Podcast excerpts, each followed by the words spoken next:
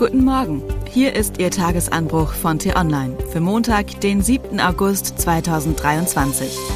Was heute wichtig ist. Führt die Generation Z Deutschland in den wirtschaftlichen Abgrund? Geschrieben vom stellvertretenden T-Online-Chefredakteur Florian Wiechert und am Mikrofon ist heute Anja Bolle. Marie-Therese Kaiser ist 26 Jahre jung und kann auf eine, halten Sie Ihren Kaffee gut fest, 21-jährige Berufstätigkeit zurückblicken, behauptet sie zumindest. Kaiser ist eine rechte Hardlinerin bei der AfD.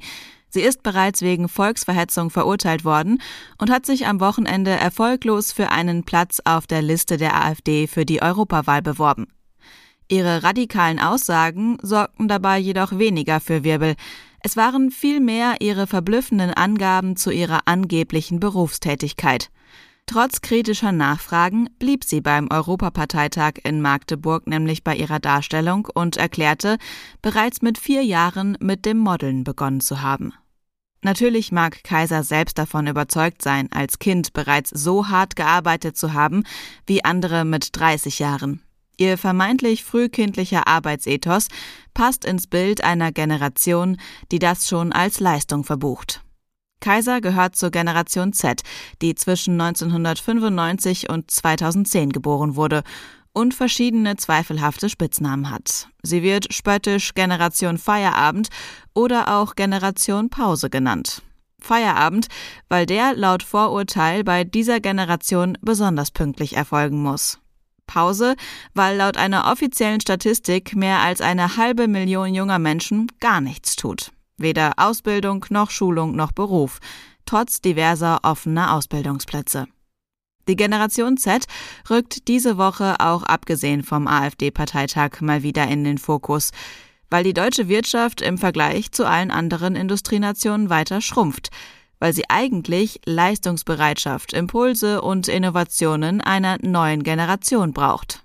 Natürlich neben schnellen Maßnahmen der Bundesregierung gegen Wettbewerbsnachteile wie die hohen Steuern für Unternehmen, die umfassenden Sozialabgaben oder die teuren Energiepreise.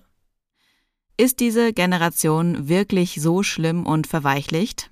Stimmen die Vorurteile, dass sie sich für Aktivismus statt Innovationen hergibt, lieber Yoga macht, statt Geld zu verdienen, Verantwortung und Arbeit im Allgemeinen scheut und ihre Einsatzbereitschaft schleunigst noch weiter herunterfährt, wenn ihre Arbeit kritisiert wird? Ist das eine Generation, die Deutschland langfristig entspannt in den Abgrund stürzt, wie Kritiker fürchten? Wer sich intensiver mit der Generation Z und ihren Beweggründen auseinandersetzt, stellt fest, nicht alle 13 bis 28-Jährigen sind gleich, und doch haben viele von ihnen tatsächlich eine etwas andere Einstellung zur Arbeit als frühere Generationen, das Motto Erfolg ja, aber nicht um jeden Preis. Das Wohlstandsversprechen gelte heute nicht mehr.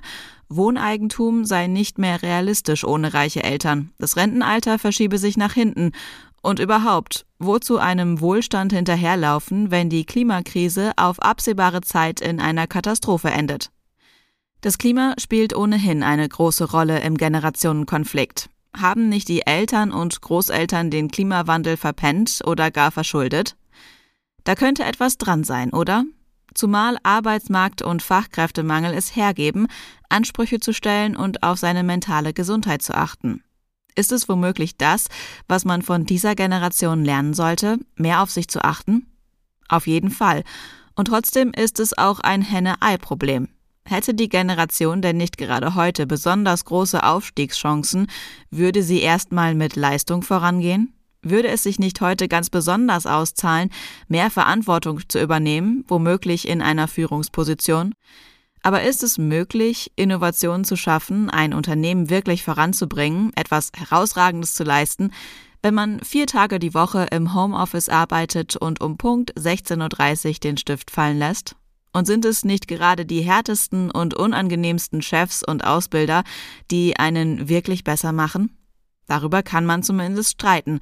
Auf jeden Fall lohnt es, sich auch generationenübergreifend in andere hineinzuversetzen und gemeinsam daran zu arbeiten, die Wirtschaft wieder in Schwung zu bringen. Mit Maßnahmen der Bundesregierung, mit der Erfahrung und den Tugenden der älteren, aber auch mit der Achtsamkeit der jüngeren Generation.